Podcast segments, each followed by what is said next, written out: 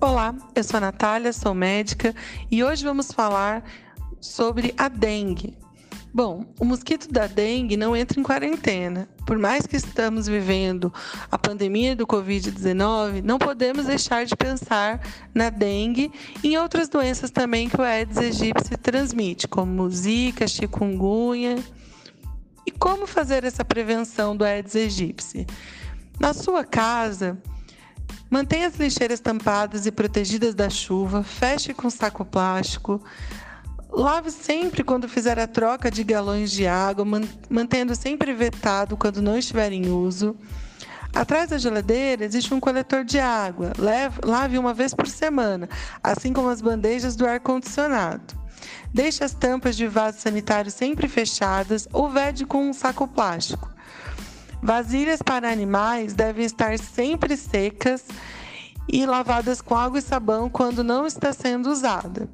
Pratinhos de vaso de planta também sempre limpos, colocando areia nas bordas. Evitar também acumular água em plantas. E claro, jamais deixar baldes vazios, plantas, potes e pneus que possam acumular água parada, que é onde o Aedes aegypti se prolifera. É claro que, como ainda estamos vivendo a pandemia, algumas dúvidas surgem. Por exemplo, quem teve dengue tem Covid? Pode ter Covid? Os estudos ainda são iniciais, não temos certeza, por isso é importante manter a prevenção para as duas doenças.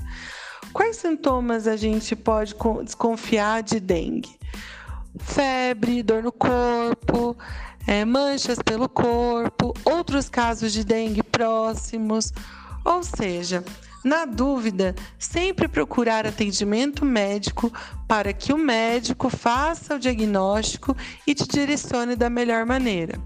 Não podemos relaxar em relação à dengue e ao Covid. Se cuide, cuide do seu ambiente, cuide das pessoas que você ama.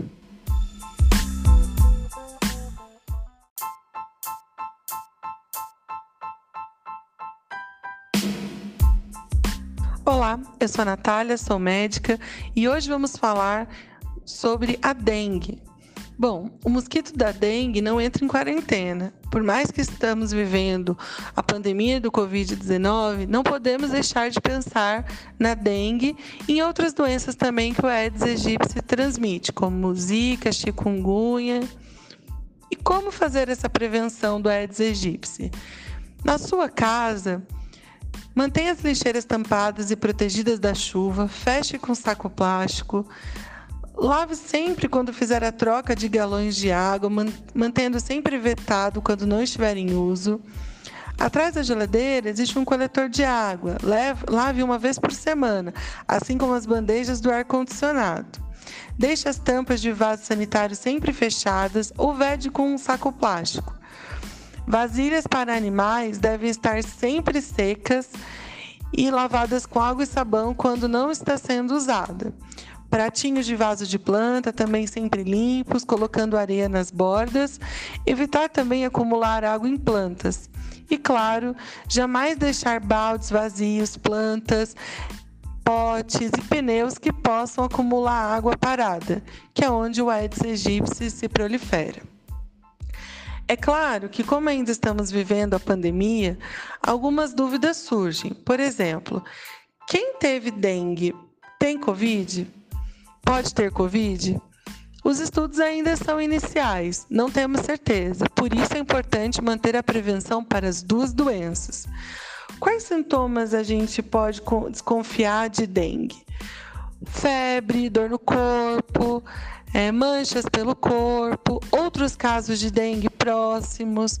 Ou seja, na dúvida, sempre procurar atendimento médico para que o médico faça o diagnóstico e te direcione da melhor maneira. Não podemos relaxar em relação à dengue e ao Covid. Se cuide, cuide do seu ambiente, cuide das pessoas que você ama.